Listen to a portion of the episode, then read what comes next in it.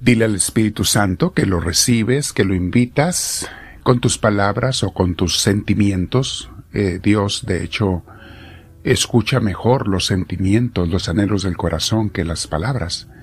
Porque las palabras a veces llevan eh, el sentimiento y la convicción y a veces no, a veces simplemente son repeticiones de sonidos. Pero bueno, de una u otra manera, invita al Espíritu Santo a venir a ti. Dile Espíritu de Dios, inspírame, lléname, ilumíname, te lo pido. Hazme sentir esa presencia que tú sabes hacer sentir y dame lo que me haga falta para estar en comunión contigo, en obediencia a Cristo, al Padre Celestial, a ti, y sobre todo con la inspiración que necesito para tomar las decisiones cada día. Purifica mi corazón, Señor, si te he ofendido en cualquier cosa, me arrepiento de ello. Perdóname y perdónanos, te lo pido. Y todos juntos te decimos en voz alta, Gloria al Padre, Gloria al Hijo, Gloria al Espíritu Santo, como era en un principio, sea ahora y siempre, por los siglos de los siglos. Amén. Bien, mis hermanos, el día de hoy vamos a ver el tema que se llama para una vida feliz y plena, tan necesario es adorar como respirar. Pero la clave, mis hermanos, está en adorar al Creador y no a las criaturas, que son ídolos cuando las adoramos. Y tanta gente lo hace hoy en día, adorar a criaturas. No me refiero al amor sano que puedes tener por tu esposo, esposa, hijos, padres, etc., por tus amigos, por tu patria, por tu religión, eso es un amor sano, si no se vicia de ninguna manera, está perfecto. Tus hermanos, tus hermanos de la tierra, tus hermanos del cielo, que son los santos, de hecho Dios quiere que los amemos y recibamos su amor. Dios quiere que nos amemos. No se dejen engañar por esas personas que quieren hacerte creer que Dios quiere que los olvidemos o los despreciemos, porque si no Dios es celoso, malinterpretando el Antiguo Testamento algunos hermanitos. Bueno, la culpa muchas veces es de los que los han mal enseñado. Pero bueno, Dios quiere que estemos en amor sano por las criaturas, pero nunca adorarlas. Solamente la adoración es para Dios. De eso vamos a hablar hoy. Entonces, adorar a Dios, mis hermanos, es parte esencial de la vida. Lo traemos en los genes, o más bien dicho, en el alma, desde que nacemos. Nadie puede vivir sin adorar consciente o inconscientemente, se den cuenta o no, todo o mundo adora a algo o a alguien o a varias cosas o a varias personas. Todos tenemos la necesidad de amar a un Dios, de seguirlo y de obedecerle.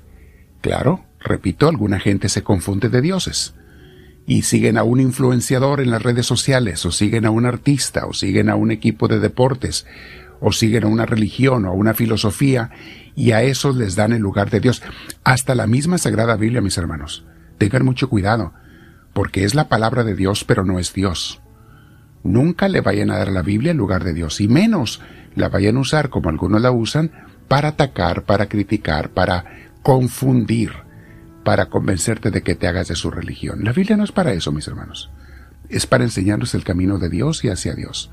Pero no es Dios al que debemos adorar es a Dios. Algunos podrán decir, bueno, yo no necesito adorar, no necesito ningún Dios. Es más, yo y millones de gente no tenemos a ningún Dios y vivimos tan felices.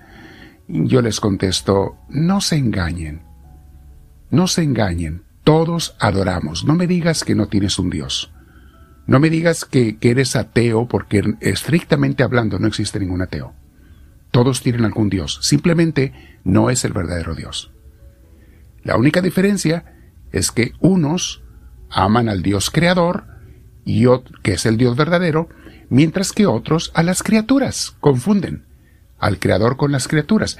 Esos que aman a las criaturas, pues aman, por ejemplo, el dinero, o el poder, la fama, el ego, la imagen propia, su belleza, su teléfono celular, sus redes sociales, sus juguetes, deportes, televisión, chismes, pecados, e incluso hay aquellos que han vuelto a las religiones primitivas que adoran al universo y a la madre naturaleza, igual que los indígenas primitivos, es lo que ellos adoraban, la luna, las estrellas, las piedras, las víboras, los pájaros. Bueno, hay gente que sigue ahora adorando eso, el universo, y se creen muy novedosos. mis hermanos, esa, adoración del universo y de la madre naturaleza, de las piedras y la luna y las estrellas, eso existe desde siempre, cuando la gente no conocía a Dios. Todo aquello a lo que tú le entregues tu corazón, mis hermanos, aprende, es tu Dios. Es a quien adoras, lo quieras reconocer o no. Bien dice el antiguo refrán que les mencioné hace poco en otra de estas clases de crecimiento espiritual, las que les pongo cada día en redes sociales, donde les decía ese, ese viejo refrán, el que no conoce a Dios, a cualquier chango se le hinca. ¿Qué es lo que predican los ateos? Pues te dicen que no creas en Dios, porque Dios no existe, que te olvides de la religión, que son mentiras las religiones, etc. ¿Ok? Te quitan a Dios, te quitan la religión. ¿Y qué te dan cuando te quitan a Dios y la religión? ¿Sabes qué te dan? Nada. Por eso, los que se vuelven ateos siempre terminan o deprimidos o adorando otros dioses que no son más que ídolos y que tarde o temprano les van a fallar, porque son criaturas del Creador. Escoge de la lista que te acabo de mencionar hace rato y, y terminan adorando a alguno de esos u otros ídolos, otras criaturas. Los ateos se engañan solos y engañan a los que les hacen caso.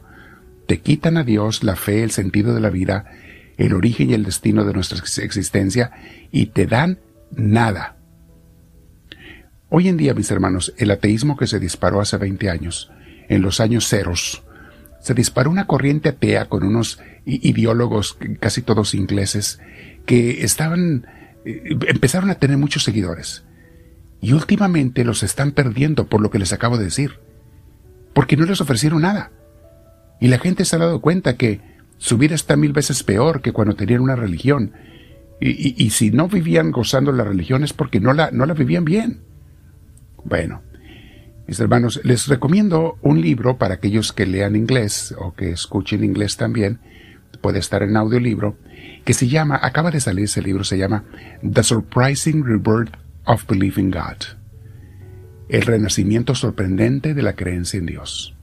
Escrito por Justin Brearley. Abajo les pongo las, las eh, dos datos, tanto el nombre como el autor, y les pongo unos links si lo quieren comprar o si lo quieren, si quieren ver otro video sobre este tema del obispo Barrón, les pongo el enlace para YouTube abajo en nuestros comentarios.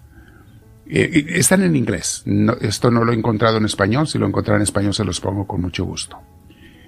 Los judíos, mis hermanos, tenían bien grabadas y memorizadas las palabras de Dios en el gran mandamiento y las repetían muy seguido, especialmente para enseñárselas a sus hijos desde pequeños. Es el primero de los mandamientos y ellos lo repetían.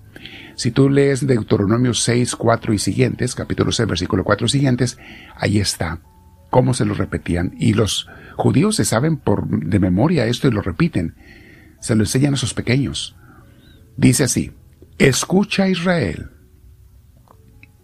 El Señor nuestro Dios es el único Señor. Ama al Señor tu Dios con todo tu corazón y con toda tu alma y con todas tus fuerzas. Grábate en el corazón estas palabras que hoy te mando. Incúlcaselas continuamente a tus hijos Háblales de ellas cuando estés en tu casa y cuando vayas por el camino, cuando te acuestes y cuando te levantes.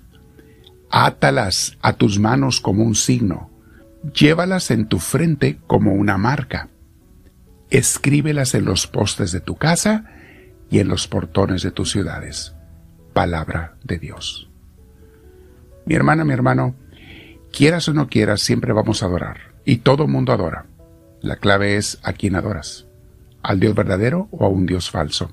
Quédate meditando con el Señor y que esto nos llene de ilusión porque tenemos al Dios verdadero, al que nos enseñó Jesús.